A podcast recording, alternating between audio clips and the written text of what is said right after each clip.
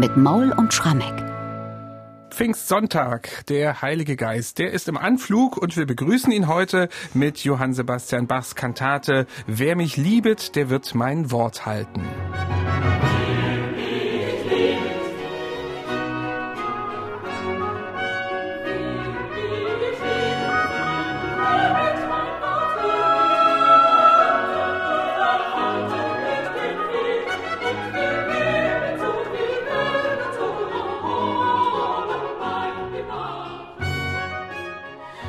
Volles Orchester und Chor sind da zu hören und eigentlich hätte ich bei dieser Kantate, wer mich liebet, der wird mein Wort halten, noch die Nummer im Bachwerkeverzeichnis dazu sagen müssen, denn es gibt von Bach zwei Pfingstkantaten mit diesem Textbeginn, die auch noch an zwei aufeinanderfolgenden Jahren entstanden sind. Wir besprechen heute im Podcast die spätere der beiden.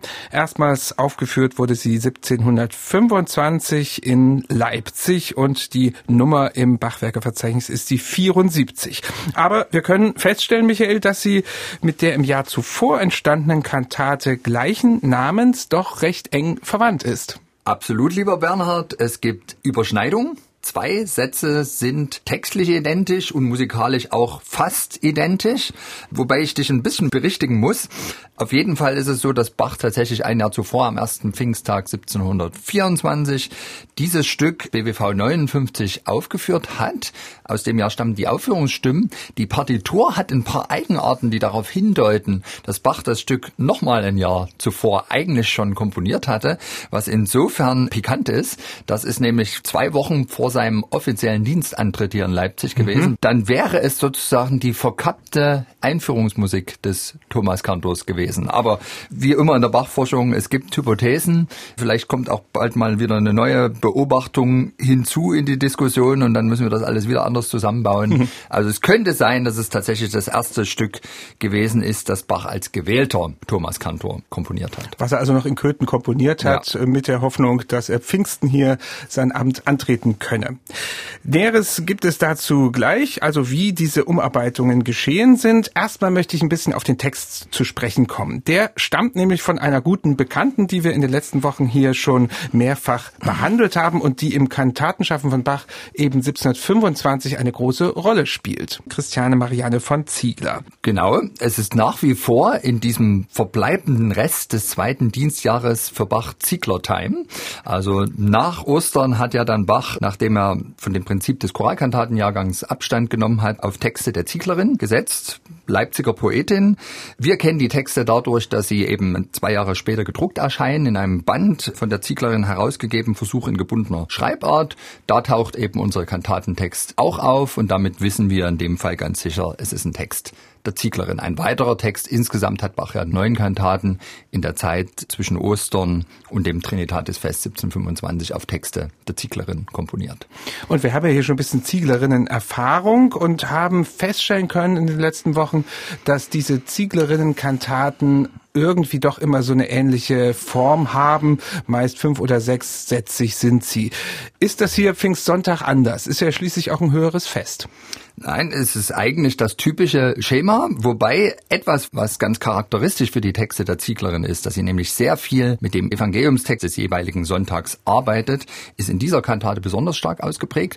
Wir haben gleich dreimal Bibelzitate, die sie nutzt. Zwei davon stammen tatsächlich aus dem Evangeliumstext. Der Evangeliumstext für den ersten Pfingsttag ist Johannes 14, Verse 23 bis 31. Der Heilige Geist wird euch alles lernen. Und da ist gleich der Beginn der wird wortwörtlich in der Kantate zitiert. Dann Vers 28 als eine Art Bekräftigung kommt dann noch ein Zitat aus dem Römerbrief. Also die Zieglerin bedient sich ganz eifrig bei Bibeltext und setzt ihn dann in einen Dialog mit ihren eigenen Reflexionen. Und da sind wieder sehr schöne Metaphern dabei, wenn man auf die Arientexte der Zieglerin schaut. Ich habe da was gelesen von den Seiten, die da gestimmt werden sollen, also Seiten mit AI. Also da geht es ja auch so ein bisschen auf die Musik ein. Kann man sagen, dass das durchaus eine musikaffine Dichtung schon ist? Unbedingt. Also die Zieglerin wusste, was sie tat. Sie war auch selber eine begeisterte Hobbymusikerin. Trotzdem muss man bei dieser Kantase sagen, ich glaube, es gibt zwei zentrale Themen. In den ersten drei Sätzen kommt jeweils das Wort Wohnung vor. Und das ist ihr großes Thema. Das Pfingstfest, wenn der Heilige Geist über uns kommt, da zieht der Heilige Geist inklusive Jesus in unseren Herzen ein. Er nimmt darin Wohnung. Und insofern ist es praktisch eine Art Einzugsparty des Heiligen Geistes in unsere Herzens-WG. Jetzt mal etwas überspitzt formuliert. Ja, gut verständlich gewesen. Ja.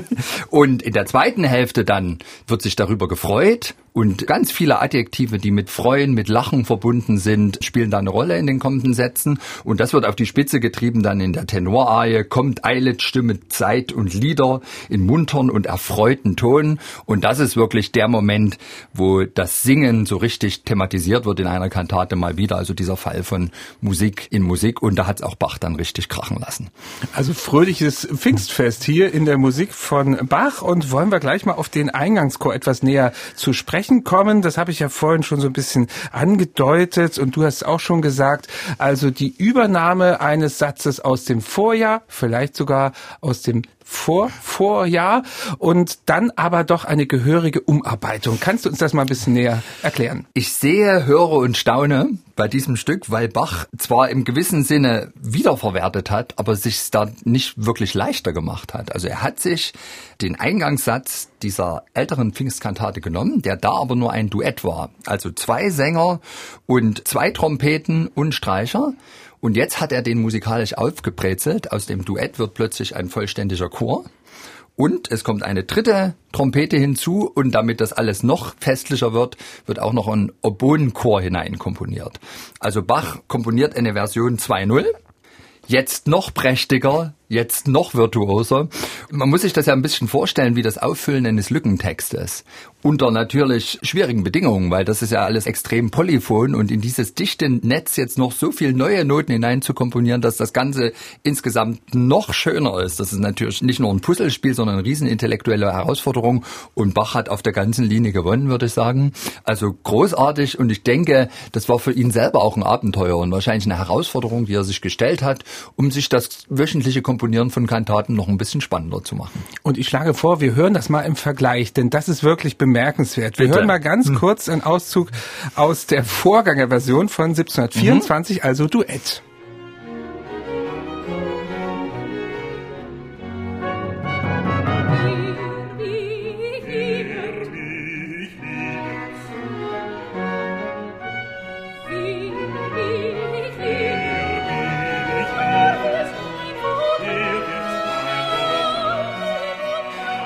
Das ist nur ein ganz kurzer Ausschnitt gewesen, jetzt aus der Kantate 59 mit dem gleichen Namen. Wer mich liebet, der wird mein Wort halten. 1724 und jetzt die Version 2.0, wie du sehr schön gesagt hast, also noch prächtiger Pfingsten 1725. Da klingt so.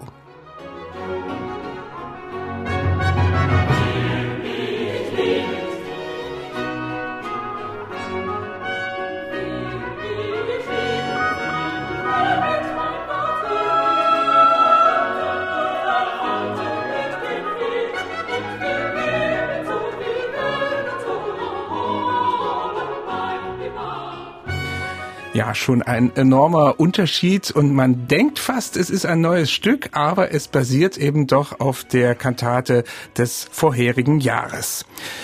Gehen wir mal ein bisschen weiter in der Musik dieser Pfingstkantate. Es gibt zwei weitere Bibelzitate, das hast du ja schon gesagt. Wie geht Bach jetzt damit um? Das erste wird ja mit dem Chor ausgedrückt. Wie werden die anderen beiden dargestellt? Ja, es passiert das, was Bach sehr oft bei den Bibelzitaten macht, in den Zieglerinnen-Kantaten. Er legt das in aller Regel dem Bass in den Mund, also die Vox Christi.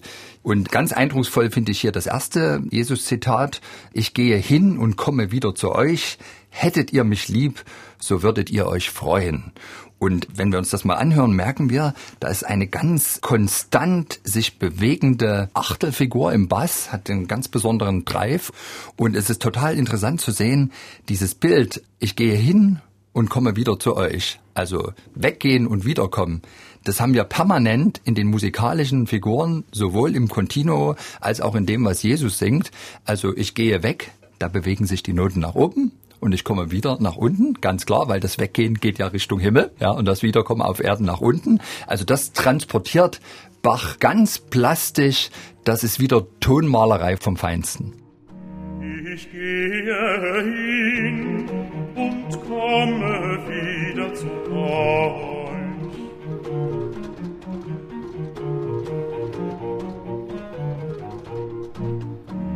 Ich gehe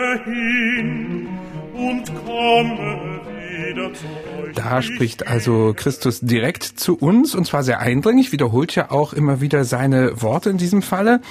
Und dann gibt es in dieser Kantate zum Pfingstsonntag drei Arien, Sopran, Tenor und Alt singen. Ich würde gerne auf die dritte, auf die Altarie etwas näher eingehen, denn da ist von höllischen Ketten die Rede, die man wirklich klappern hört. Ja, und für mich ist es tatsächlich eine Opernarie par excellence. Und der Text ist, nichts kann mich erretten von höllischen Ketten als Jesu dein Blut. Dein Leiden, dein Sterben macht mich ja zum Erben. Ich lache der Wut. Also ich bin einfach total glücklich, dass der Heilige Geist bei mir eingezogen ist, dass Jesu mich errettet hat. Die Hölle ist Geschichte für mich, auch der Tod ist überwunden. Kurzum, wenn ich diese Arie höre, habe ich tatsächlich immer dieses Bild vor Augen am Ende einer prächtigen Barockoper von Reinhard Kaiser oder Georg Friedrich Händel kommt der Deus ex machina vom Himmel singend und trägt diese Arie vor. Alle Konflikte lösen sich in Wohlgefallen auf das Ganze hochvirtuos vorgetragen. Also ich finde das Starstück dieser Kantate. Und wer da hinterher nicht Lust hat, nach Hause zu gehen und einen Pfingstbraten äh, sich in die Röhre zu schieben, also dem ist nicht mehr zu helfen. Und äh, der Geiger oder die Geigerin, der da spielt, muss ordentlich vorher mal die Noten anschauen. Ja, also für das Muckengeld äh, sind allerhand Töne zu spielen. Wir hören mal ganz kurz rein.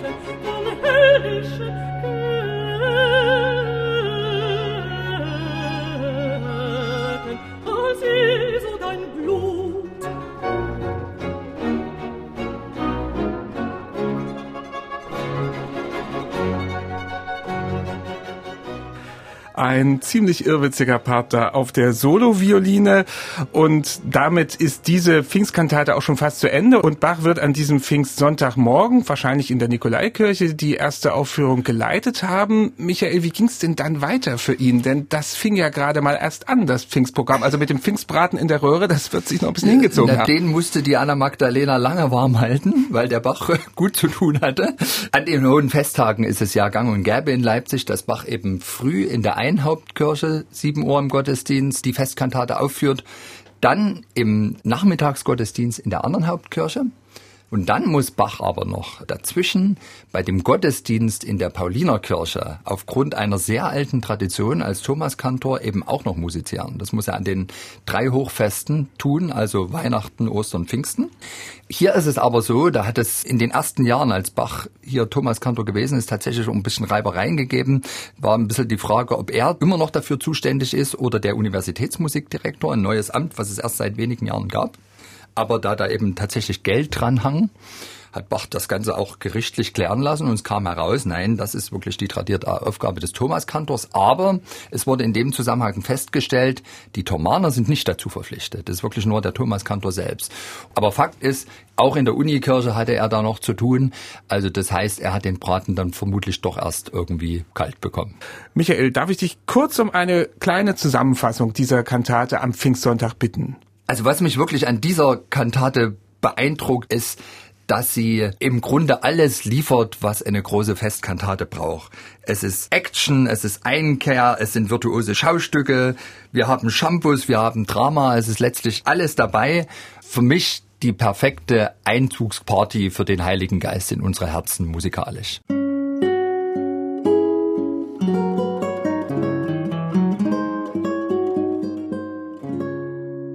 MDR Classic